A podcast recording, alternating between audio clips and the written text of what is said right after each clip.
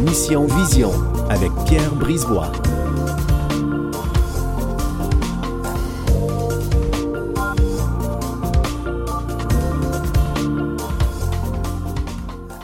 Eh bien, bonjour à tous. Bienvenue à une autre émission de Mission Vision, une émission dédiée à, la vision, à la vue. Hein. C'est important, la vue. On, on considère pas assez encore comment ça peut être important. Je vois encore des gens se promener sans lunettes de soleil, en plein soleil. Oh là là. Alors aujourd'hui à l'émission, de quoi est composé votre œil? Le décollement de la rétine, un autre sujet, et témoignage aussi d'une personne qui a vécu plusieurs décollements de la rétine, assez particulier. Et participer au marathon Beneva de Montréal, est-ce possible avec un handicap visuel? Je vous lance la question.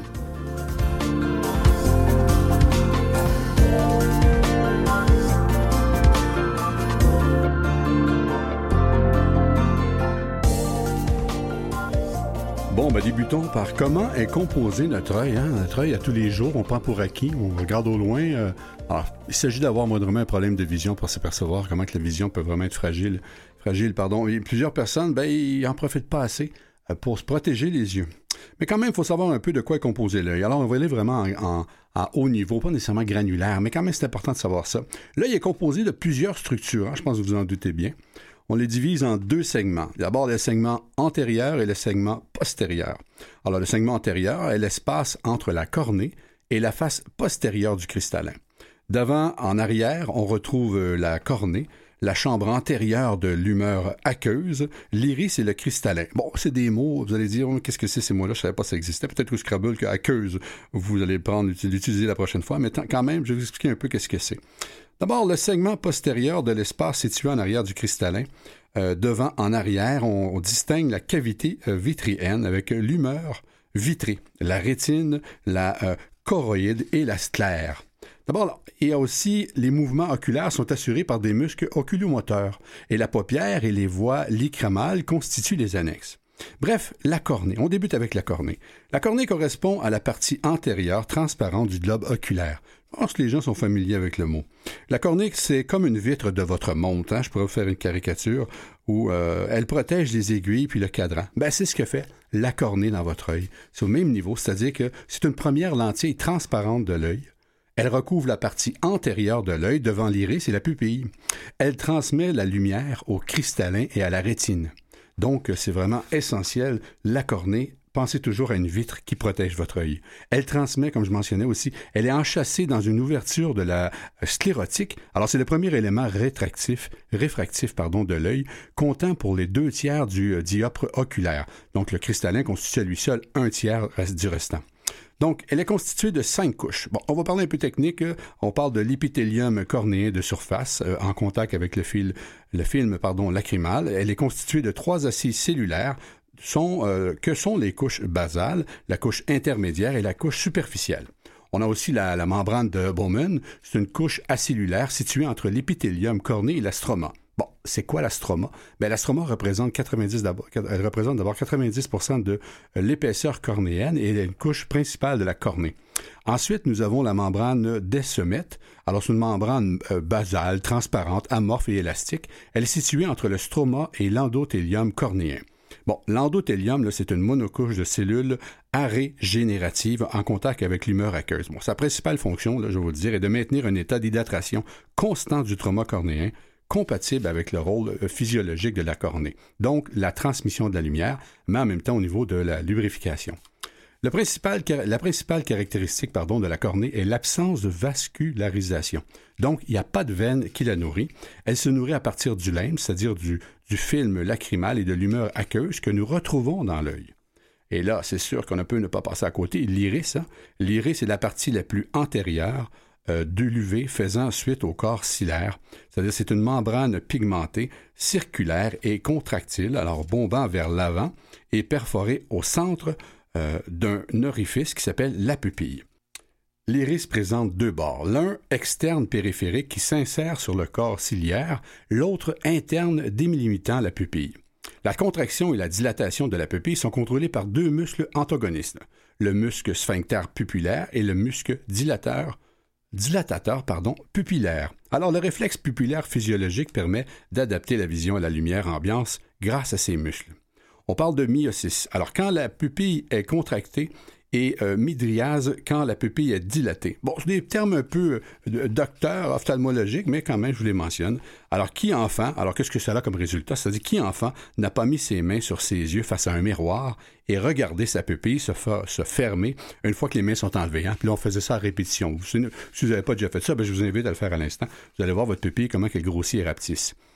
Bon, il existe aussi des yeux euh, sans iris, alors on appelle ça l'aniridie, euh, qui est l'absence d'iris. C'est un peu comme si la pupille noire serait bleue très très pâle. On en voit ça des fois chez certaines personnes. On regarde leurs yeux, ils sont complètement comme voilés bleus. Alors, c'est souvent euh, ce qu'on appelle l'anirédie. Alors, qui est l'absence d'iris. Ils n'ont pas d'iris, tout simplement. Donc, qu'est-ce que ça fait, l'absence d'iris? Ben, ça entraîne une photophobie. Alors, plus ou moins intense. Qu'est-ce que c'est, la photophobie? Je vous laisse deviner. Photo et phobie. Donc, ça désigne une hypersensibilité à la lumière. Donc, ces personnes-là qui souffrent d'anirédie, ben, ont pas, euh, ne tolèrent pas vraiment pas du tout la lumière, étant donné qu'il n'y euh, a pas de contraction au niveau de la pupille. Donc, l'érectochromie, oui, on a déjà parlé dans des émissions antérieures c'est les yeux de différentes couleurs, tout simplement. On a juste à David Bowie. Alors qu'il n'y a pas de maladie de, l'œil, mais qui est quand même qu'on retrouve au niveau de l'iris. Après ça, on a dans l'œil ce qu'on appelle le cristallin. Encore un autre mot qu'on a entendu souvent. Alors, c'est une lentille transparente située à l'intérieur de l'œil, derrière l'iris, qui permet aux rayons lumineux de converger à l'intérieur de l'œil pour les concentrer sur la rétine. Le cristallin, c'est une lentille biconvexe constituant le deuxième élément rétractif de l'œil après la cornée. Il compte pour le tiers du dioptre oculaire et le cristallin est situé en arrière de l'iris et rattaché aux enveloppes de l'œil par les zonules au corps ciliaire. Alors, il est composé d'un noyau, d'un cortex et d'une capsule antérieure et postérieure. Bon, il est transparent, sans vascularisation, c'est-à-dire que ni innervation, c'est-à-dire qu'il n'y a pas vraiment de, distribution des muscles. Alors, avec l'âge aussi, les différentes structures du cristallin, ben, ils peuvent s'opacifier et là, on est plus familier avec ça. Qu'est-ce qui se passe lorsque le cristallin euh, s'opacifie? oui, pardon? Ben, il provoque une cataracte. Alors, on est plus familier hein, avec la cataracte. Donc, le cristallin est capable de se contracter grâce aux zonules sous l'effet du muscle ciliaire, permettant d'assurer son rôle dans l'accommodation. La perte de ses fonctions euh, accommodatives est progressive dans le temps et elle est responsable de la presbytie. Ah? Alors voyons, tout un peu s'explique indirectement, quoique c'est très technique, mais quand même. La sclère, qu'est-ce que c'est la sclère? Ben, c'est une couche qu'on a dans l'œil, bien entendu, la sclère. C'est la couche la plus externe du globe oculaire. Elle correspond à la membrane blanche. Hein? On la voit, notre, membrane blanche, je vais, finir par le dire. Eh bien, elle est opaque et résistante, ce qui occupe à peu près 4-5 cinquièmes de la surface du globe. Donc, euh, sa structure est euh, dandineuse et acellulaire. Alors, son rôle principal est le maintien de la forme, du tonus et de l'intégrité du globe. Donc, sans sclère, ben, on ne pourra pas vraiment voir. Donc, elle est transversée euh, en arrière par le nerf optique et euh, latéralement par les vaisseaux et les nerfs. Bon, de sa partie antérieure, elle est recouverte par la conjonctive. Alors, les muscles oculomoteurs s'y insèrent et la conjonctive ben, est la membrane musqueuse transparente tapissant la surface antérieure de la sclère, qu'on appelle conjonctive bulbaire. Et la surface interne des paupières, ben, ça s'appelle une conjonctive tarsale. Donc, la partie bulbaire et tarsale ben, se réfléchissent les uns sur les autres au niveau euh, des cul-de-sac conjonctivaux. Bon, qu'est-ce que ça fait? Ça fait que, euh, un peu comme un système, vous regardez dans une lentille d'une caméra, vous prenez une caméra, c'est à l'envers un peu, c'est un peu ce que ça fait euh, au niveau de l'œil. Donc, la rétine, c'est un organe sensible de la vision. Oh, on est rendu à la rétine, alors qui un organe sensible de la vision qui s'étend. Alors sa principale fonction est la phototransduction. En avant, la rétine est en contact avec l'humeur vitrée et en arrière avec le choroïde. Alors, il existe trois zones particulières, c'est-à-dire d'abord la macula, on en a parlé souvent ici, la vision centrale euh, de la rétine, la fovea, dépression centrale de la macula caractérisée par une densité importante des cônes où l'acuité visuelle est à son maximum et la papille optique, c'est-à-dire la zone d'émergence du nerf optique dépourvue de photorécepteurs. Donc la rétine est constituée de deux tissus. La couche neurosensorielle, c'est-à-dire c'est une couche composée de cônes et de bâtonnets, dont les photorécepteurs qui captent les signaux lumineux et les transforment en signaux électrochimiques. Hein, donc, on sait que les cônes, euh, c'est fait vraiment euh, au niveau de, euh, de voir au niveau de la vision centrale, de voir de jour, et les bâtonnets surtout de soir. Donc, ces photorécepteurs qui captent les signaux lumineux, comme je mentionnais, les transforment en signaux électrochimiques. Donc, l'épithénium pigmentaire qui a quatre grands rôles aussi, c'est-à-dire un rôle d'écran, un rôle d'échange, un rôle de métabolisme de la vitamine A et un rôle de phagocytose. Alors, qu'est-ce que c'est ce, mot si scientifique-là? Ben, c'est d'ingérer tout simplement des corps figurés en particules ou en micro-organismes et des euh, articles externes des photos euh. Ce que ça fait, c'est que ça va faire le nettoyage indirectement au niveau de l'épithénium, pigmentaire. Donc, après ça, il y a le vitré. Alors, le vitré, c'est quoi? C'est des structures gélifiées au centre et fibreux et en périphérique, il y a un rôle de taponnement de la rétine et des sites d'échange avec des différentes structures avoisinantes. Il est entouré d'une fine membrane appelée, qu'on appelle l'ihyaloïde, tapissant la, la, face interne de la rétine. Alors, toute traction des fibres vitriennes de base du vitré peut déchirer la rétine et la décoller. Il y a encore beaucoup de choses dans l'œil qu'on pourrait en parler, mais ça, on va voir ça dans une autre émission. Je sais que c'est un peu compliqué, mais c'était pour vous montrer, dans le fond, la définition de chaque mot qu'on est habitué d'entendre, souvent dans le vocabulaire, entre autres le vitré. Donc, euh, c'est voilà ce qui est important, et euh, résumé ça vraiment en gros et en survol. Au retour de la pause, nous parlons du décollement de la rétine. Qu'est-ce que c'est? Un autre terme qu'on entend souvent au niveau de l'œil.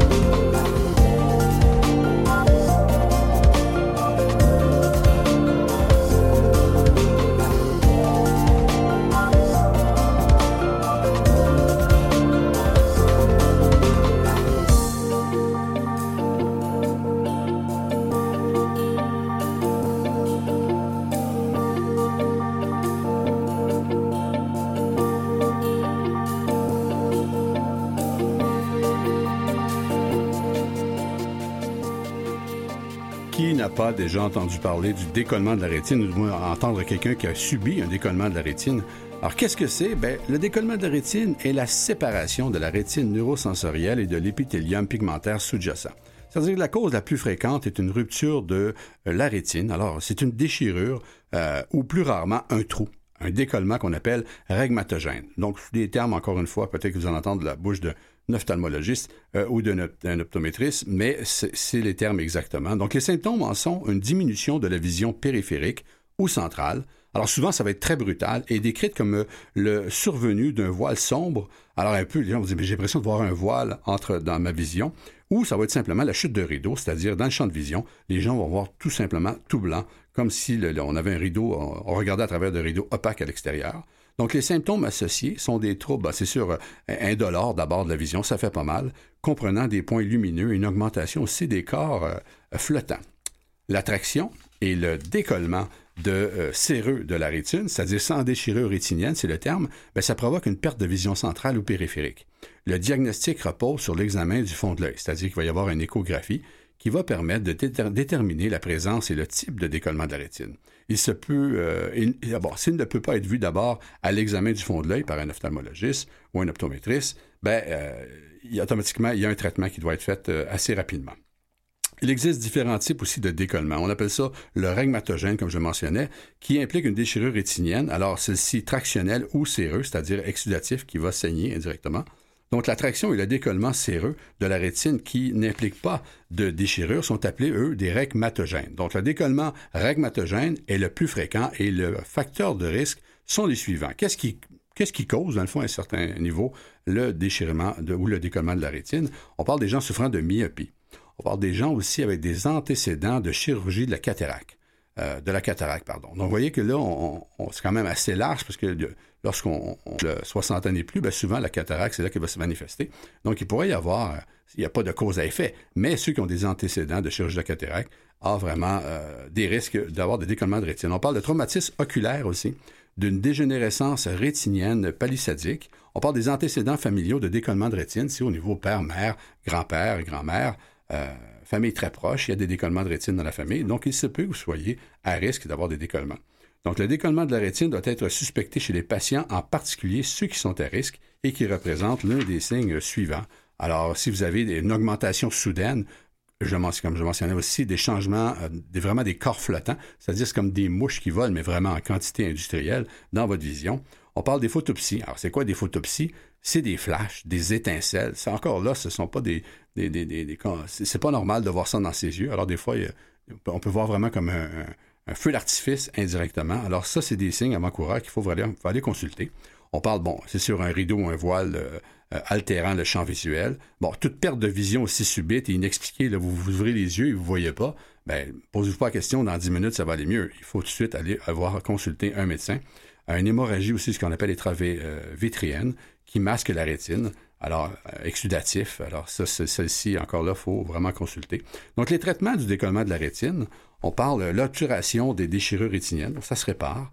On parle aussi euh, l'indentation sclérale. Qu'est-ce que c'est? Ben, elle permet de rétablir le contact entre les deux feuillets rétiniennes et de contrebalancer les tractions statiques exercées par le vitré. Donc, ça va vraiment s'assurer que ça va se coller ensemble. Il y a la rétinopexie pneumatique aussi. Encore là, encore des termes. Qu'est-ce que c'est? Ben, c'est tout simplement un gaz spécial qui est injecté dans l'œil pour pousser le décollement afin que la rétine reprenne sa place. Hein? On, toujours, je parlais tantôt du globe oculaire. Ben, alors, le gaz est inséré à l'intérieur de l'œil et pousse automatiquement la rétine euh, vers, recoller la rétine à sa place, tout simplement. Bien que souvent localisé, le décollement de la rétine dû à une déchirure rétinienne, ben, s'ils ne sont pas euh, traités rapidement, ben, ils peuvent s'étendre à toute la rétine et là, c'est dangereux. Presque tous les décollements, aussi rhegmatogènes, peuvent être réappliqués chirurgicalement. Donc, les décollements, celui-ci, vous vous souvenez, c'est le, rhegmatogène, c'est ce qu'on retrouve plus souvent au niveau de la décollement de la rétine les décollements non rhegmatogènes dus à une traction vitréo-rétinienne peuvent être traités par vitrectomie. Qu'est-ce que c'est la vitrectomie? Ben, c'est une chirurgie qui consiste à aspirer le vitré et le remplacer par de l'air. Donc, euh, alors, le facteur de risque de décollement euh, de la rétine, c'est-à-dire, comme je mentionnais, celui qui est le plus fréquent, ben, comprendre la myopie, la chirurgie de la cataracte, les traumatismes oculaires et la dégénérescence rétinienne palissadique, comme je mentionnais. Dans tous ces cas, il faut que le patient voit en urgence un ophtalmologiste pour effectuer une ophtalmoscopie indirecte urgente pour diagnostiquer un décollement de la rétine en cas d'augmentation soudaine de modification des corps flottants et des photopsies, c'est-à-dire des rideaux, un voile dans l'œil, je le répéterai jamais assez, perte soudaine aussi inexpliquée. Bref, est-ce qu'il y a moyen de vivre avec euh, un décollement de la rétine? Ben, pas vraiment. La récupération, euh, et comment plutôt qu'on va vivre après la, chirurgie, ben, la récupération de la vision dépend de l'état de la rétine avant l'intervention et ne peut être jugée qu'après plusieurs mois. Donc, la présence d'autres lésions de l'œil peut la limiter et des récidives de décollement sont possibles. C'est très, très rare, quand même 15% des cas, mais il y a quand même un facteur de risque. Est-ce que c'est dangereux d'avoir un, décollement de la rétine? C'est ce que je voulais mentionner. Ce qu'il arrive que cette membrane se détache, qui entraîne une perte immédiatement de la vue. Je pense que ça, on l'a très bien compris. Mais ce décollement est une infection grave qui doit être traitée rapidement. Et qu'est-ce qui, qu'est-ce qui abîme la rétine? On dit souvent qu'en dehors des antécédents familiaux ou des antécédents familiaux, ben, c'est les maladies de la rétine qui constituent une force majeure de la malvoyance, puis leurs origines sont variées. Elles peuvent être liées au vieillissement, simplement à l'âge, à la dégénérescence maculaire liée à l'âge, à l'hérédité, euh, à la rétinite pigmentaire ou dérivée d'une autre pathologie comme la complication du diabète. vous voyez, c'est quand même assez large. Eh bien, comment on peut s'assurer qu'on ne vivra pas un décollement de la rétine? Bien, simplement en la renforçant. Alors, comment on renforce ça? Bien, avec des aliments, tout simplement. on parle des épinards, entre autres, qui est un super aliment. Il n'y a pas juste papa, j'ai déjà dit, ici, qui euh, mange des épinards. Nous devons en manger parce qu'il euh, faut prendre soin de ses yeux. Alors, qu'est-ce qu'il y a de particulier dans l'épinard? Ben, il est très riche en lutéine, en xéaxanthine, vous savez, c'est deux vitamines essentielles pour l'œil, que l'œil se nourrit. J'en ai parlé déjà dans d'autres émissions, et euh, qui sont essentielles pour la vision. Et on parle aussi en provitamine A, ainsi qu'en vitamine B, C et E, ce qui fait un allié de poids pour protéger la rétine, alors filtrer la lumière bleue et lutter contre le développement de la DMLA ou de la cataracte. Alors, comment dormir si vous subissez une opération euh, au décollement de la rétine, ben, on va vous expliquer aussi comment dormir. Alors, mais si vous posez la question comment dormir, ben voilà, après une opération, euh, de la rétine, le positionnement euh, post-préparatoire, bon, c'est sûr que c'est en fonction de la pathologie, mais le, le positionnement peut être différent. L'ophtalmologiste ou euh, l'ergothérapeute qui va vous prendre va vous expliquer tout ça. Mais bref, en général, il faut dormir du côté inverse de la déchirure afin de laisser le gaz appuyer dessus. En cas de doute, vaut mieux dormir sur le ventre, mais comme je vous dis, quand vous, vous sortez d'une opération de la rétine, ils vont vous normalement vous donner l'information quoi faire, entre autres, au niveau de la post-opératoire. En cas de doute, vaut mieux dormir sur le ventre, comme je vous disais tantôt. Est-ce que la rétine se régénère? Alors, c'est pour se pose la question, est-ce que ça se régénère une rétine? Non, euh, ça se régénère pas parce que la rétine, c'est comme le système central nerveux. Alors, euh, on ne peut pas avoir une régénérescence, euh, en tout cas pas spontanément. Donc, il est très important de voir annuellement soit un optométriste si vous êtes déjà suivi parce qu'ils sont plus accessibles, parce qu'ils sont plus accessibles, je veux le dire. Et si vous n'avez pas d'optométriste, ben, je vous conseille, il y en a partout, à tous les coins, quasiment toutes les rues principales commerciales, il y a un optométriste. Sinon, vérifiez que l'Association des optométristes du Québec. Vous avez, sinon, si vous êtes suivi en ophtalmologie, ben, prenez rendez-vous avec votre ophtalmologiste pour vraiment faire le suivi au niveau de votre œil. C'est vraiment, vraiment, vraiment important.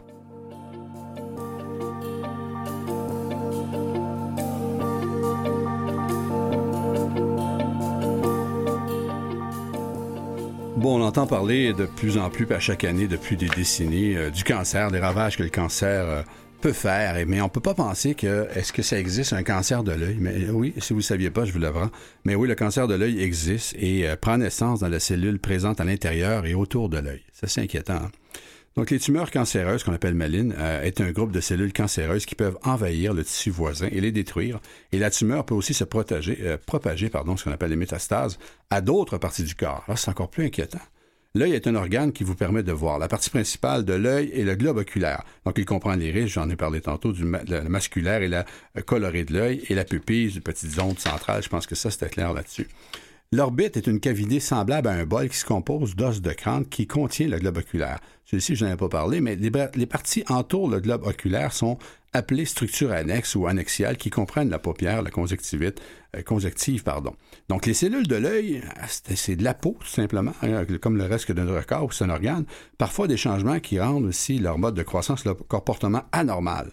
Alors, ces changements peuvent engendrer la formation de tumeurs cancéreuses bénignes, bénignes bien entendu dans l'œil, comme l'hémangiome, l'hémangiome euh, euh, et le grain de beauté oculaire. Hein, on pense pas, on se dit des grains de beauté, mais est-ce qu'au niveau de l'œil, ça peut arriver? Oui, ça existe. Il y a des changements aussi subis par des cellules de l'œil peuvent aussi causer des états précancéreux. Alors cela veut dire que les cellules anormales ne sont pas encore cancéreuses, mais qu'elles risquent de devenir si elles ne sont pas traitées. Un peu comme une kératose au niveau de la peau, si elle n'est pas traitée, au niveau du cancer de peau, mais elle peut être devenir un cancer. C'est la même, chose au niveau de l'œil. Alors, mais elle risque de devenir, si elles ne sont pas traitées, comme je mentionnais, un cancer. Donc, l'état précancéreux qu'on va appeler de l'œil est le plus fréquent est la mélanose acquise primitive de la conjonctive. Alors, dans certains cas, le changement qui affecte les cellules de l'œil peuvent causer le cancer de l'œil. La plupart du temps, le cancer de, le cancer de l'œil, pardon, qui apparaît chez l'adulte, prend naissance dans les mélanocytes. Donc, ces cellules fabriquent de la mélanine euh, et soit le pigment responsable de la couleur des yeux, de la peau, des poils et euh, des cheveux. On en a parlé dans les émissions antérieures, encore une fois. Je radote, je sais. Bon, alors ce type de cancer est appelé mélanome. Alors le, le mélanome oculaire peut prendre naissance dans différentes parties de l'œil, mais il le fait le plus souvent à l'intérieur du globe oculaire et porte alors le nom de mélanome intraoculaire. C'est assez simple. Donc, le lymphome est un autre type de cancer qu'on a déjà entendu parler, qu'on qui est encore familier avec ce mot-là, mais qui peut affecter aussi l'œil. Alors, c'est le deuxième type de cancer le plus fréquent. Il existe aussi des euh, types rares de cancer de l'œil. Ce sont entre autres des carcinomes épidermoïdes, alors euh, et le carcinome basocellulaire, qu'on dit souvent le baso. Euh, souvent, c'est un cancer de peau que le terme est utilisé, et le carcinome sébacé. Alors, le rétinoblastome est le cancer de l'œil le plus fréquent et c'est chez les enfants. Il prend naissance dans les cellules de la rétine. Alors, d'autres types de cancers peuvent se propager à l'œil, mais euh, il s'agit alors d'une maladie différente du cancer de l'œil primitif. Un cancer qui a pris naissance dans une autre partie du, du corps et qui se propage ensuite à l'œil est appelé métastase oculaire. Alors, cette dernière est plus fréquente que les cancers primitifs de l'œil. On ne traite absolument pas comme un cancer primitif de l'œil, donc le cancer qui se propage à l'œil provient le plus souvent du sein, du poumon ou du tube digestif. C'est un peu particulier, hein? Alors, vous voyez comment des fois ça peut se propager lorsqu'on a un cancer dans un autre organe et puis que euh, pas pris à temps ou qui est malheureusement euh, pris trop tard. Euh, peut occasionner des, ravages. On le sait là-dessus, on est assez familier, mais on n'a jamais pensé que ça pouvait aller au niveau de l'œil. Ah, on en a parlé déjà dans, une autre émission d'avoir le, feu sauvage, c'est-à-dire l'herpès au niveau de l'œil. Mais là, savoir qu'il y a des cancers, moi, je suis toujours impressionné. Donc, les symptômes de cancer de l'œil, c'est quoi les symptômes? Bien, il est possible que le cancer de l'œil ne cause aucun signe ni symptôme au premier stade de la maladie. Hein, on les découvre habituellement lors des examens courants des yeux et les signes et les symptômes apparaissent souvent quand la tumeur grossit et qu'elle provoque des changements dans les tissus de l'œil ou dans la vision. Étant donné que ça provoque des changements au niveau du tissu, donc ça peut être un enflement, ben, votre vision automatiquement est altérée. Donc le cancer de l'œil engendre rarement la douleur et d'autres affections oculaires peuvent causer le même symptôme que le cancer de l'œil. Donc c'est vraiment inquiétant et c'est pour ça qu'il faut consulter régulièrement notre optométrice. Alors, consultez votre médecin si vous présentez ces signes ou ces symptômes. Alors ça, c'est important. Tâche, une tâche, une tâche, pardon, foncée, inhabituelle sur l'œil. Donc, dans votre œil, quand vous regardez, il y a quelque chose qui n'est pas normal, qu'il n'était pas là, que vous n'aviez pas l'habitude de voir. Donc, la partie colorée de l'œil, ce qu'on appelle l'iris, euh, trouble de la vue, dont une vision légèrement floue ou une perte de vision. On observe aussi qu'il va y avoir des corps flottants. Alors, c'est des corps flottants, c'est comme je vous disais, des, morceaux qui vont se promener dans votre œil. Vous allez voir comme des mouches, mais vraiment d'une façon anormale. Euh, observation d'éclairs ou d'ombres. Oui, ça ressemble un peu au décollement de la rétine. Changement de la taille ou de la forme de la pupille. Alors, votre pupille peut, euh, changer de forme. Elle pourrait être plus ronde ou même un peu plus comme géographique, comme une carte géographique. Alors, il faut consulter. Alors, changement aussi de position du globe oculaire dans l'orbite. Cavité orbite, c'est-à-dire que l'œil va rentrer, vous allez voir, votre œil va être plus, euh, plus euh, intérieur, donc euh, plus convexe. alors ça, c'est des signes quand même avant-coureurs. Là. on parle aussi du changement, le saillie de l'œil, le changement dans le mouvement de l'œil, la position du globe oculaire dans l'orbite. il y a une masse aussi qui peut sortir au niveau de la surface de l'œil, rougeur ou irritation de l'œil qui ne disparaît pas. Euh, là, il faut faire attention. Hein. Je ne suis, pas médecin, là, mais euh, entre les allergies, là, quand même, vaut mieux être alarmiste quand même. Aller consulter, c'est ça qui est important. Bon, qu'est-ce qui provoque, euh, encore une fois, le cancer de l'œil? Alors, ce sont des, causes et des facteurs qui, risquent le cancer. Ben, les causes exactes du mélanome de l'œil est inconnues. Certains facteurs peuvent augmenter les risques, dont la couleur claire du teint et des yeux, ainsi que la présence de grains de beauté irréguliers. Alors, si vous, êtes déjà peut-être du, du archétype à avoir des coups de soleil euh, ou de brûler ou, déjà avoir des kératoses, des pré-cancers de peau, ben faites-donc vérifier vos yeux par le fait même. C'est vraiment important. Ou si vraiment vous avez des grains de beauté qui vous semblent toujours réguliers, même au niveau du corps, toujours consulter un dermatologiste, c'est vraiment important. Bon, ben voilà pour le cancer de la peau. C'est inquiétant. Hein? Alors, il faut se protéger la peau. Il faut se protéger aussi au niveau des lunettes de soleil. Il faut nourrir l'œil avec des bons aliments. C'est ça, des fois, le secret. Mais encore une fois, ça ne veut, ça veut pas garantir à 100% qu'on ne peut pas avoir un cancer de l'œil. Bon, alors, au retour, on parle avec quelqu'un qui a subi plusieurs décollements de la rétine. On parle avec Julie Châtelain.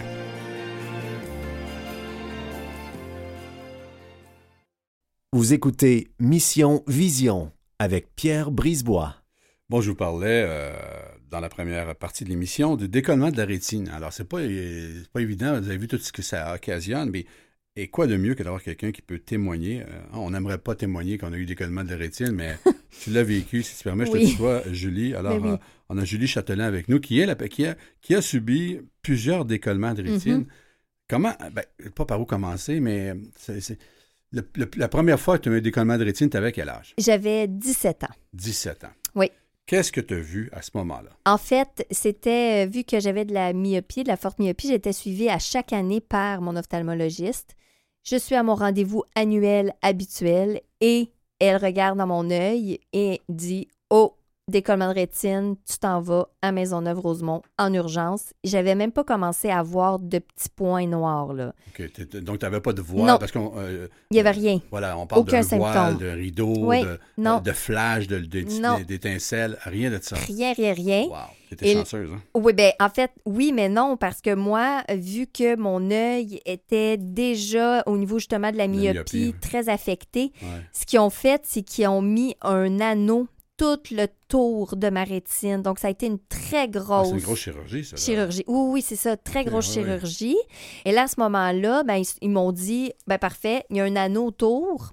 Moi, dans ma tête, c'était réglé, là. Il y a- Bon, ça si on devait décrire un, un anneau, c'est un peu comme, euh, je dire, une, une pellicule plastique sur un bol, Ouais. puis que là, on met un gros élastique tout le tour du bol Oui. pour éviter que euh, l'air rentre ou qu'elle sorte du bol. Ouais. C'est-tu bon comme exemple? Ben oui, parce que dans le fond, la rétine fait tout le tour de l'œil à Mhm. l'intérieur.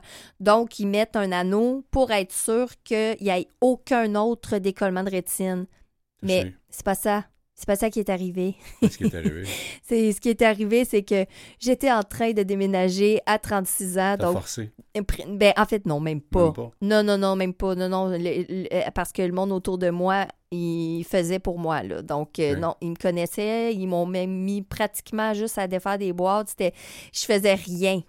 Et le, j'arrive, je mets les pieds dans mon logement et comme ça, il y a vraiment eu un voile ouais. comme un b- blanchâtre très épais, très opaque. Et là, tout de suite, j'ai su qu'il y avait quelque chose de dramatique. Mais là, on est en plein milieu de mon propre déménagement. Mais tu l'as vu les deux yeux ouverts. Ah oui, c'est évident, là. ah, c'est évident. Il se passe quelque chose de vraiment dramatique. Je le savais à ce moment-là. Mais là, je suis en plein déménagement. Donc là, je dis à mon monde, ben, on va finir mon déménagement. Et après ça, ben, j'irai euh, à l'hôpital. On va manger de la pizza. hein. Ouais, c'est Tu ça. prenais ça au sérieux. Ah, non, Pas non, du hey, tout, là, là. non, non, je faisais, hey, moi, là, le premier coup, Ouais. dès que j'ai vu ça, je me suis retournée de bord. Il y a une de mes amies qui m'a vue, je me suis mis à pleurer, je le OK, parce que tu as dit, tu, tu t'as dit on a fini le Ben déménagement. après, c'est après, je me suis ramassée, là. Ben tu sais, mon émotion, je l'ai tassée, là. Euh, On a mangé du McDo, là. OK, Tu oui, bon, je disais pizza, OK. Ah, non, non, mais c'est ça, mais, attends, entre 17 et 36 ans, c'est ça Oui. que tu disais? Oui, Euh, c'est presque euh, 19 ans, dans le fond. oui, ben en les fait, c'est oui, mais dans le fond, là-dedans, à partir de 29 ans, j'ai commencé la DMLA, la dégénérescence maculaire, donc des injections à chaque quatre semaines environ. Ce qui fait qu'à partir de cet âge-là, moi, j'ai Ouais. passé tout mon temps à l'hôpital, mais là, tout d'un coup, c'était la dégénérescence. On, Ouais. on parlait pas de la rétine en tant que telle. Et quand je suis arrivée, euh, parce que dans le fond, moi, quand j'ai fini de déménager, que là, le monde sont partis, que je me suis rendu compte que j'étais pas capable de défaire mes boîtes, je ne reconnaissais plus rien. Non. Je, je, je voyais plus les, les- Je me disais, mais qu'est-ce que c'est? Je cherchais ma brosse à dents, je la, la trouvais plus. Là, je me suis rendu compte que c'était vraiment euh, urgent. Je devais me rendre à l'hôpital. Le temps de trouver quelqu'un, tout ça. Je suis allée le dimanche euh, le matin. Et à partir de là, ça a commencé. Ça a été des décollements de rétine à répétition. On m'opérait. Mhm. Il essayait de prendre l'anneau et de le remettre autour de la rétine. Ah, il avait même pas enlevé l'anneau à ce moment-là. Non, l'anneau flottait. OK. Et là, à ce moment-là, ils essayaient de le remettre et ils se sont rendus compte qu'à chaque opération, Ça décollait d'un bord. ça décollait d'un bord, après ça de l'autre, après ça de l'autre. La rétine était toute en train de fendre de partout. Il n'y avait plus rien qui, qui tenait. Mhm. Et une opération de décollement de rétine, c'est qu'ils mettent un, un- un- En plus, ils mettent un. Moi, c'était du silicone. Ouais. Ils peuvent mettre une bulle de gaz, de mais la bulle ouais. de gaz se dissout euh, tout seul Mhm. euh, après un certain temps. Mais eux, ils voulaient pas. Ils ont dit on va mettre le silicone, mais le silicone, tu dois être réopéré. Qu'il enlève. Après, oui, c'est ça. En faisant ça, là, c'est là que mon œil s'est mis à dégénérer. L'œil que tu as perdu. L'œil que j'ai perdu exactement. Et c'est pour ça que quand il m'opérait, décollement de rétine, deux semaines plus tard, décollement était revenu. Et là, moi, pendant, euh, en fait, quatre fois, j'ai vécu une perte complète de mon œil gauche au niveau de la vision. C'était vraiment comme une espèce de... C'était comme une grosse vague noire qui montait. Moi, ça se passait comme ça, sais, dépendamment où est le décollement de rétine. là. Ouais. Et c'est pas tout le temps ça, là, mais moi, c'était en deux heures de temps, la rétine était décollée au complet. Et l'opération, je te ramène à l'o- à- c'est c'est pas, c'est évident comme situation. Je t'écoute, Ouais. me dis, pauvre, toi, c'est pas. euh, t'en- as subi. Ah non, non, sais, mais et, et quand tu vois ta vision qui, Ouais. qui, qui- que tu perds comme ça, là, la sensation, c'est vraiment comme si on se noie. Ouais. Mais, puis, puis ça fait pas mal, hein, c'est ce que. Ben oui. Euh, Non, mais je parle pas l'opération, je parle quand tu Oui, touches à cette école. Là, ça fait mal, là, ouais. Ben, en fait, pas que Le ça fait mal, un- mais non, non, mais c'est parce que ce qui arrive, c'est que euh, quand tu as eu plusieurs décollements de rétine, c'est que ton œil commence à s'atrophier. Ah oui, oui, oui. c'est ça. Absolument. qui est Puis douloureux. souviens, euh, je te- je te- on se parlait Oui. à ce moment-là. Oui, oui, oui. parlais des- Mais juste revenir à l'opération. Oui. Ça consiste à quoi l'opération? Est-ce qu'ils sortent le globe oculaire? Et... Non. Qu'est-ce qu'ils travaillent tout à l'interne? Oui, c'est ça. En fait, ils ont des outils spécialisés au niveau de la, de la longueur. Tout Mhm. est adapté en fonction de l'œil. Ouais. Et là, ce qu'ils font, c'est qu'ils te font. Il y a, il y a deux, deux possibilités. Là. Soit que tu le fais euh, en anesthésie locale ou générale. Moi, j'ai vécu les deux. As- anesthésie locale, eh bien, il, il- il pique. Ouais. Euh, et après ça, tu es gelé. Mais tu sens quand même, tu sens de, tu sens Ben, de tu l'intérieur. sentir les outils, c'est Oui, sûr. tu sens ouais. de l'intérieur. Et là, ce Ouais. qu'ils font, c'est qu'ils vont vraiment faire comme plein de, de- de petites incisions. Et là, ils vont jouer autour, euh, autour de la rétine. Ouais. Et là, mais moi, c'est là qu'ils se rendaient compte que c'était comme rendu une corde à linge. Mais tu as dit aussi deux semaines après, il fallait que tu te Ouais. fasses opérer. Donc, Ouais. c'est quasiment un acharnement. Ils veulent sauver Trois fois. Trois fois. Trois fois en C'est comme un acharnement. Mais, tu sais, on- on- qui n'a pas subi une petite opération de base? Mais imaginez que cette opération de base-là, d'un- d'une coupure ou peu importe, mais Mhm. on y retourne jouer dedans tout- trois semaines après. Oui, C'est comme pas d'allure, là. Non, et, c'est- et, et c'est pas guéri? Mais non, c'est pas guéri. On sait que la cicatrisation n'est pas Mhm. là. Euh, Mhm. bon, tu parlais de gaz tantôt, de, de- de silicone. Toutes ces parties-là, c'est pas encore euh, sèche, on va dire ça comme ça. Ben tu sais. non. Alors là, ils te réopèrent l'œil. Là, là ils ça. peuvent prendre, ils peuvent pas prendre les mêmes orifices. Ils prennent d'autres, j'imagine. Ben, en fait, c'est ça, c'est qu'ils prennent d'autres orifices parce qu'en fait, au fur et à mesure, la rétine décolle pas du même côté. Ouais. Parce que là, au début, elle a décollé plus par en bas. Là, ils vont plus par là. Là, tout d'un coup, ils ont recollé en bas, mais là, c'est rendu en haut, Ça que ça, tire. ça tire. Et c'est ça qu'ils ont fait à un moment donné. Ils disaient, ça n'a aucun sens parce qu'on t'opère, on met l'anneau, on le colle, on ajoute du silicone. Ça, Ouais, là, c'est ferme comme... ça correct. Là, Ça, dans c'est le pansement Ouais, ouais. ultime, le Mhm. silicone. Là. Et après deux semaines, c'est décollé. C'est racheté, ouais. Et là, ils se rendaient compte que même avec le silicone, ça marchait pas. C'est là que mon, mon- mon spécialiste il a dit ben, on va devoir couper la rétine et vraiment venir la coller complètement autour de ton œil, mais en ayant une bonne partie qui a plus de rétine. Un peu comme une tapisserie. qui- Comme une où tu veux tapisserie. coller le fond du bol. Oui, c'est ça. Mais à ce moment-là, pour faire ça, ça demande une espèce de pansement qu'ils appellent. C'est comme s'ils doivent mettre de la membrane amniotique pour Mais cette aller. membrane-là est déjà dans ton œil.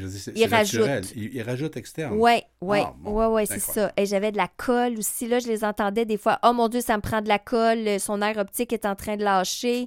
J'entendais tout ça. Et là, je me dis, OK, fait que le nerf optique. Le... Ben oui. Ben oui, je Mais- panique Mais- complètement. donc, l'anesthésie euh, euh, était impossible à ce moment-là? non, ben en fait, c'est Total, là. en fait la- l'anesthésie euh, générale. Ouais.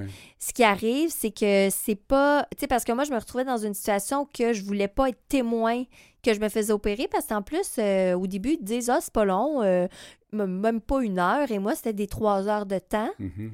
Trois heures de temps où est-ce que tu es couché, tu as une espèce de gros plastique dans le visage qui descend jusqu'à ton nombril, que tu peux pas bouger d'un centime. Et là, on te donne du médicament pour te calmer. Et moi, je, je le mange. On dirait qu'il y a quelque chose dans mon système que ça fait pas effet. Ouais. Et là, je dois apprendre à, à me gérer. Le mal, tu parles. Le mal, mais Ouais. le stress Ouais, le aussi stress, de, de- de- que, que tu dis, mais mon Dieu, c'est Ouais, parce que la épouvantable. souvent, la, je fais une parenthèse, la posologie est basée sur un archétype grandeur. Exact. type monsieur tout le monde. Et puis, euh, ben, il y a des gens que ça ne fait pas. Non, et Il faut moi, mettre des, des doses beaucoup plus fortes. Ben oui, et moi, il me disait tout le temps, on peut pas te donner plus. On est allé au maximum. Mhm. Et là, c'est pour ça que j'ai dit, ben donnez-moi d'abord, finalement, la prochaine opération. Je veux une anesthésie générale. Je, je veux pas être témoin de ce qui se passe. Mais l'anesthésie, l'anesthésie générale, c'est pas mieux. Parce que quand tu te réveilles d'une anesthésie générale, la différence, c'est que Mhm. quand tu as une locale, ils vont plus en douceur, je vais dire, au niveau des cicatrices de l'œil. Quand c'est une générale, c'est comme si t'es pas euh, conscient nécessairement. Ben, en fait, t'es pas conscient. Pas content. Mais quand tu te réveilles, tu as une espèce de trace de sang, vraiment de. Il y a quelque chose de différent quand c'est une locale versus une générale. Ah oui, c'est pour ça qu'ils font de plus en plus Des locales. des locales, parce que Ben- on- ils savent bien que tu peux pas en avoir plusieurs anesthésie générale, parce que c'est dangereux pour la tête, c'est sûr, à un C'est certain niveau. c'est ça, parce Ah que oui. c'est le corps aussi. Là. Moi, Ben chaque fois que je me réveillais, c'était comme des convulsions. Là. Mon corps était en Eh ben. réaction. Donc, c'est pour ça, alors, le fait d'avoir eu autant d'opérations en peu de temps, Mhm. c'est ça qui fait que tout d'un coup, à un moment donné, mais l'œil en lui-même, c'est comme si mon œil a dit c'est trop. Ouais, c'est trop. ouais, je il était plus capable de guérir Ouais. finalement. Et tout ça, c'était dû à ta myopie, Myopie. de naissance Exact. et la dégénérescence maculaire. Ben, en fait, la dégénérescence est à cause de mon, finalement, la, malformation de mon nerf optique Ouais. à la naissance. Ça veut dire que moi, mon nerf optique, c'est, il est atrophié. Je suis née avec une myopie de moins 14. Donc, déjà, j'ai l'œil un peu en ballon de football, là, Mhm. Et ensuite, et là, les maladies se sont ajoutées. Mais pourquoi les maladies se sont ajoutées? C'est parce que déjà, mon œil est tellement étiré, là, Mhm. au niveau des tissus à l'intérieur. C'est ça. Et c'est pour ça que finalement, ils ont inventé un terme parce que ça, ils ne savaient pas comment appeler ça. Et ils ont appelé ça une myopie maladie maligne dégénérative. Eh, monsieur. Ouais, c'est ça. Alors, quand tu vas, vas- ils donnent des médicaments pour aller voir le pharmacien ou pharmacienne, tu as, le droit, tu as vraiment un discours à plus finir parce qu'ils ne devaient pas savoir c'était quoi. Non. là. Non, c'est ça. Mais là, quand tu leur Ouais. dis j'ai une myopie de moins 35, Ouais, ils disent Ah, OK. ouais. Eh, T'es courageuse, bravo. Mais merci d'expliquer ça parce qu'il y a des gens, des fois, qui prennent pas assez au sérieux les Mhm. maladies de l'œil. Oui. Le décollement de la rétine, bon, j'en ai parlé, il y a, il y a Oui. différents euh, symptômes. Puis les gens, et, bon, j'ai pas entendu quelqu'un dire que le décollement de rétine qui n'a pas pris ça sérieux, mais quand même. Mais il y on- en a, il y on en voit, a. euh, tu sais, des gens, tu sais, à l'hôpital, pour, tu sais, Oui. je côtoie des gens comme toi, comme tout le monde. Ben oui, Et on entend des conversations. Oh non, non, moi, il y a une main. C'est ça. C'est important, là. c'est ça. Non, non, mais Alors- moi, pour avoir été témoin de plusieurs situations comme Ouais. ça, d'un d'un monsieur d'un certain âge euh, qui avait à peu près la moitié de la vision en noir, mais il se disait, ben non, c'est pas grave. Ouais. Les- Mais souvent, c'est ça, c'est comme si euh, il voit pas le dramatique Non. de, du champ visuel tout d'un coup qui, qui, Ouais. qui Puis, change. je- puis t'es comme moi aussi, quand on a une maladie de l'œil, euh, on, on rencontre des gens, on leur dit, mais tardez pas, euh, Ah ouais, pas avec ça, ah tardez pas ouais. de voir, d'être dans, dans notre situation. Et je me souviens d'une collègue euh, dans une autre vie qui, euh, elle avait eu un voile. Ouais. Je, mais, mais je savais pas que c'était un décollement de rétine. Mais j'ai dit, écoute, c'est pas normal. Moi, j'étais toi, j'irai à l'hôpital là. Oh, Et oui, puis, euh, elle, elle me remerciait. Elle dit merci de m'avoir, parce que sinon, j'aurais été plus tard. Elle dit euh, merci beaucoup. Alors, des fois, on pose des gens. Alors, on veut, malheureusement, euh, dans ton cas, c'est c'est pas drôle, tu as perdu ton œil. Oui, oui. Euh, bon, tu as un moral de fer, on le voit tous les jours, je pense que tu t'es déterminé. mais quand même. Bon, ben merci Julie, mais reste pas trop loin parce que euh, participer au marathon bénévole de Montréal, est-ce Oui. possible avec un handicap visuel? On va en parler au retour de la pause.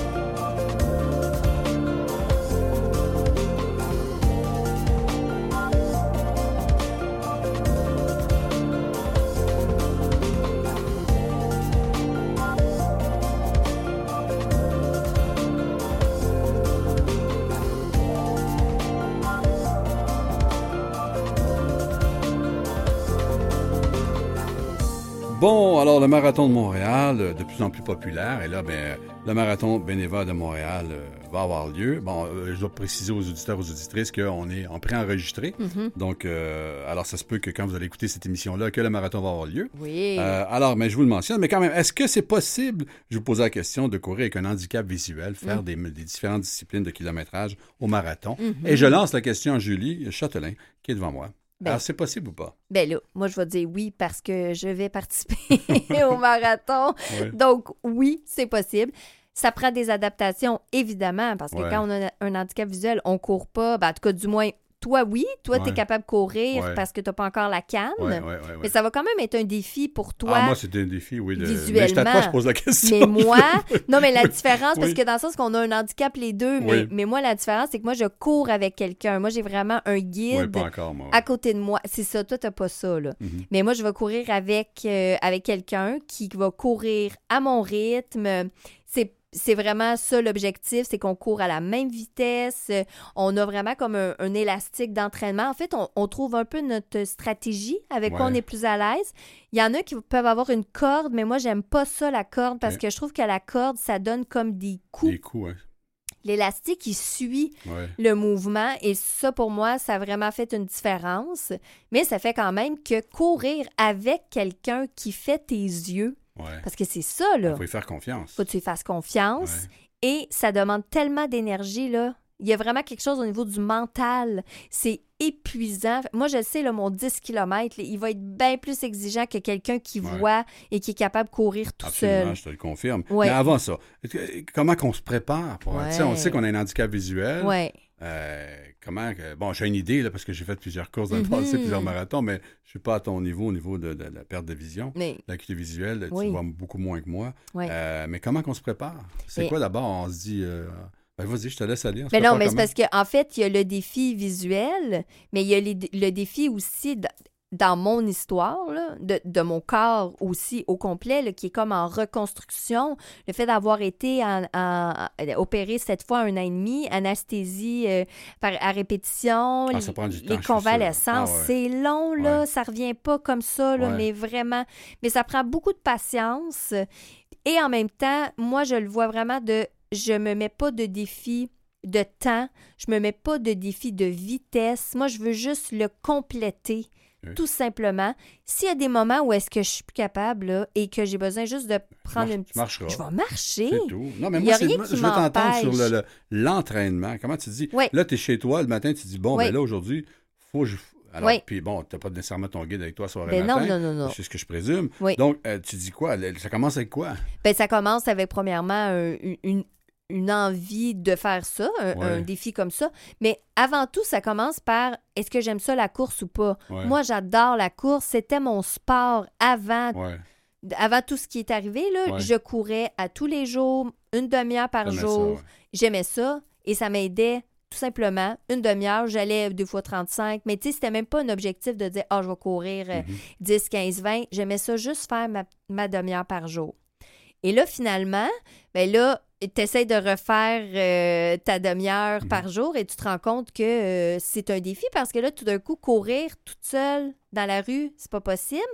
Courir dans un gym, sur un tapis roulant, ouais. c'est moins Ouais, motivant. c'est moins motivant, Ouais. bien honnêtement. Et là, je me suis dit, OK, moi, j'ai besoin, là, dans l'étape où je suis, d'avoir un défi parce que d'aller courir euh, au sur le tapis roulant avant d'aller travailler ou après travailler versus j'enfile mes souliers de course et je cours dehors, Mhm. ça me demandait une motivation supplémentaire. Ouais, mais tu as pris des professionnels aussi. J'ai pris des professionnels. Tu encadré quand même de, de, Oui, oui, de oui. sérieux. Oui, moi, j'étais allée avec un coach, Ouais. euh, un, co- un coach de course. Ouais. Ou est-ce qu'il m'a amené aussi à dire fais tel type euh, d'étirement après, fais pas ça Mhm. avant, fais plus Ouais. ça sais, il m'a vraiment amené comme une, une structure.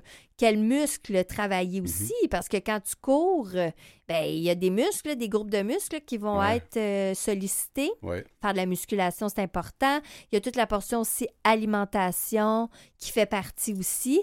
Euh, je me suis vraiment. euh, Est-ce que tu es entourée. sensibilisé le fait que. parce que, bon, quand on court dans.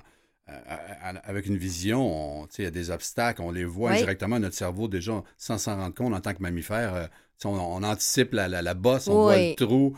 Euh, bon, ça peut arriver des fois qu'on met le pied dans un trou, mais Oui. normalement, on le voit. Oui. Euh, mais quand tu as un handicap visuel, même en marchant, tout ça est un obstacle. C'est-à-dire, avant même de mettre un pied devant l'autre, tu as déjà un stress. parce que. Tu dois subir ça, ce Ben stress-là? Mais oui. Est-ce qu'il a pris en considération ça ou pas, là, ton entraîneur? Ben, en fait, ce qui est vraiment très drôle, c'est que il m'a fait un plan vraiment au niveau du euh, tapis roulant. Et là, à un moment donné, je me suis dit Ah, je m'essaye. Je vais aller courir le matin. Et là, il y a, y y des auditeurs, là, des gens qui m'écoutent, qui, qui vont dire Voyons, t'as fait ça, ça c'est pas Ouais. correct, c'est pas Ouais. bon pour toi. Puis je l'ai essayé. Oui. Je me suis dit Moi, si je cours à 6 heures du matin, là, il y a, il y a pas grand monde dans la rue. Non, il y a des bosses, par exemple. Ouais, mais non, mais c'est Ouais. ça, je me suis rendu compte, Pierre, pour Ouais. vrai, de vraiment spécial. Parce que quand tu marches avec la canne, ton pied, là, il se dépose tranquillement. Et là, tu as le temps de te, te, te- te fouler une cheville. En courant, comme il y a quelque chose où est-ce que tu es déjà un peu en, en pas de, de, de, de, de, gazelle, là, de, on dit, moi, en tout cas, c'est comme ça. C'est peut-être pas de même pour tout le monde. Mais moi, même si je ne vois pas, on dirait que mes pieds deviennent ultra euh, sensibles et j'arrive, on dirait, là, les chevilles, là, ils deviennent euh, Comme euh, ben, on dirait une que- suspension. une suspension. Ah, mon Dieu, je t'envie parce que moi, c'est tout Ben- à le contraire. J'ai- bêché souvent, comme on dit. Ah oui, Ah, non, oui, non, oui, moi, il y a vraiment quelque chose qui s'est passé. Et là, évidemment, ben là, j'aimais ça. Ah, T'as pris goût, mais oui. J'allais courir le matin. Et là, le sentiment de liberté. Ben oui, de Ah, wow. Mais c'est ça. C'est vraiment, à certains moments, je, je peux pas y aller si il fait un peu soleil de Ouais, cette façon-là. Tu sais, tout Ouais. est calculé. Fallait toutes les, les, les, les Il doit pas faire euh, trop noir. alignées, Oui, c'est ça. Il peut pas Mhm. faire trop noir. Comme là, en ce moment, déjà là, je ne peux plus le faire. Je pouvais, il y a un mois, Ah, ben oui, ben oui. Là, à cause de... de, de- mais là, on oublie ça. Là, Là, le Ah, matin, à 6 absolument. heures, il fait noir. Là, Puis je le peux soir, pas. il fait sombre aussi. Ah, puis le soir, on ça. oublie ça. J'y allais Ouais. pas courir. Il y avait déjà trop de monde. Mais Ouais. Je, je le faisais et je me faisais un petit peu euh, taper sur les doigts. Là. Donc là, comment tu t'es préparé pour le marathon de Montréal? Oui, ben en fait, avec, euh, avec c'est ça, de la course, tel nombre de temps, euh, tel, tel type d'exercice. J'avais vraiment comme une routine à faire. Il y avait aussi des intervalles. Et là, rapidement, ben, on s'est rendu compte que et tu, te, tu, tu augmentes un peu la vitesse et là, tout d'un coup, ah ben, je me blesse. Et là, j'ai eu beaucoup de... plusieurs blessures. J'ai Mais eu c'est parce que ton corps, comme tu disais, n'est pas encore prêt. Non, non, non, pas du Parce tout. que suite aux opérations et les anesthésies que tu as eues, c'est pas... euh, Non, c'est pas réglé. Tu pars de loin, comme on dit. Je pars de loin, pour vrai, et je Ouais. le voyais, j'allais voir l'ostéo, physio. Ah J'ai oui, passé l'été à être, euh, à avoir des traitements. Et en même temps, moi, je me disais, pendant l'été, là, je fais déjà 5 km, ça va tellement être facile de me rendre à 10 km. Et j'ai pas pensé. Tu sais, dans ma tête, je me disais, je fais pas un demi-marathon, là, je fais Mhm. juste 10 km. Mhm. Et là, je me suis fait dire, moi, mais Julie, entre le 5 et le 10, c'est énorme le step Ouais, comme entre le t'as jamais couru et tu fais 3 km. ouais. Et là, j'ai vu ça différemment. je me suis dit, ah, OK, fait que finalement, un, un 10 km, pour une fille comme moi, c'est énorme, là. C'est Mhm. vraiment un grand défi. Ce qui fait que c'est pour ça que je ne suis pas prête pour, Ah. Et tu le dis d'ailleurs que t'es pas prête. Ben non, et je le C'est dis. incroyable, ouais, c'est bien. Mais je vais. Es honnête, au moins. Ben, c'est. Ah oui, honnête. absolument, ouais. Mais je vois vraiment ça comme ça va être agréable. euh, Je suis là pour, pour m'amuser. C'est Ah vraiment ça qui est le principal. Mais après, par contre, j'ai quand même avec mon coach, je vais continuer avec lui Ah oui. pour vraiment là écouter ce qu'il me dit. Parce que je l'écoutais pas tout le temps. Vu que je voyais l'objectif de la course, ça veut dire Ah, que je des fois. Oui, oui, oui, c'est trop loin pour toi. Tu disais que c'était inaccessible. donc, Non, en fait, c'est que vu que ça me laissait pas assez de temps, je me euh, disais. ouais. Ben, c'est ça, non, Ouais. mais dans le sens, fais ces intervalles-là à telle vitesse. Puis j'augmentais un petit peu parce que je me disais, ah non, je suis capable de pousser un peu plus la machine. Et c'est là que je me blessais. C'est pour ça que je dis après la course, que je vais pouvoir vous dire dans quel état je vais me sentir dans mon corps après, Oui, Mais- la semaine prochaine. la semaine prochaine, mais que je le sais qu'après ça, là, vu que j'aurai pas l'objectif de dire, hey, dans trois semaines, je dois avoir couru un 10 km, là, je vais vraiment faire comme faut parce que mon objectif, c'est éventuellement faire un 21. Ben, je te le souhaite. Alors, moi, c'était le contraire. C'est-à-dire que j'ai- couru des marathons. J'ai fait quatre fois le marathon de Montréal, comme Oui. 12 fois le demi-marathon de Ben oui. Et euh, je dis pas ça pour me vanter, je dis ça parce que j'étais fier de Oui. le faire. Mais là, je suis tellement, je suis tellement, mes genoux sont tellement finis. J'ai de la difficulté. Donc, euh, je m'alignais pour faire le 21 pour la Ouais. fondation DMLA. Mais Exact. je me suis, euh, je me suis rendu à 18 km. Mais, euh, Mais quand je même. l'aurais fait. Non, mais le problème, c'est pas ça. C'est que c'est mon corps, que c'est mes genoux. Oui, Alors, je me suis mis, à, aussitôt que j'arrive à l'entour de 12-13 km, oui. c'est la première fois que ça m'arrive de ma vie, mais mon corps lâche. Hmm. C'est-à-dire que là, je peux plus même lever les jambes, je me mets à marcher. Ah oui, hein, c'est Ouais. ça. Donc, euh, alors moi, c'est le contraire. Non, moi, c'était. Alors, les gens un m'ont 10, dit, mais. ça va être facile faire Non, un 10? ben, ça va être facile. Ben. Euh, c'est plus ce que c'était, là, mais Non, non, disons mais- que c'était le contraire. De, je trouvais ça spécial de partir de, de changer mon dossard Oui. d'un demi à un 10. Un 10, hein? Puis euh, il a fallu que certains de mes euh, amis de course me convainquent. Mais non, Pierre, c'est normal, ne sois pas euh, orgueilleux. Parce que moi, je suis là, voyons donc, un 10. Parce que tu sais que tu es capable de faire plus. Ben oui. Mais c'est ton corps qui ne suit pas. Parce qu'il est trop magané de la course. sais. Exactement, c'est ça. Il est trop magané de la course. Bref, Ouais, c'est ça. ouais. Donc, mais mais, mais j'ai bêché, je peux te le dire souvent, Souvent. dans le passé, hein? parce que je m'obstinais à courir rapide, Ah, parce que le, le cardio y était, Ben, mais j'oubliais les obstacles. Alors, des racines euh, Ah! dans le Mont-Royal, je peux dire que j'ai bêché souvent. ah oui, Absolument. Oui, parce que je m'obstinais à vouloir courir Ah, vite quand même. Et le truc euh, en handicap visuel de courir, ben, c'est courir lent, tout simplement. Et faire des petits pas. Et des petits pas, comme ça, on, Oui. on se protège. Exact. voilà. Et c'est la première chose, c'est la Oui. première chose que mon, euh, mon Ben voilà. beau-frère, dans le fond, qui Bon. court avec moi, m'a dit. Il dit Ah, tu fais des petits pas. Lui, il fait des bon. grandes enjambées, mais là, il n'a pas le choix de ralentir comme moi. Là. Ouais. Mais Ben. c'est ça, ça, ça m'aide, les petits pas. Ben, Julie, on te souhaite le meilleur euh, des 10 km possibles. On Merci. va en parler sûrement la semaine prochaine. Merci. oui, mais toi aussi, Oui, absolument. Hein? Ben non, mais comme moi. les deux? Oui, on va faire deux 10 km Oui, c'est ça. J'espère. Je vais Ben le oui. ramper, tu sais. C'est Ça ça. prendre à courir sur le les mains. aller-retour. Oui, euh, c'est ça. Bon, ben voilà, alors, écoutez, c'est sur cette femme qui euh, m'a fait à l'émission, justement, Mission Oui. Vision. Merci tout le monde d'avoir été là. Je remercie mes collaborateurs, bien entendu, Julie Châtelain, euh, euh, M. Benoît D'Amico, ainsi qu'à la régie, Mathieu Tessier. Alors, cette émission est une coproduction de Canal M et de Radio CKVL. Merci tout le monde.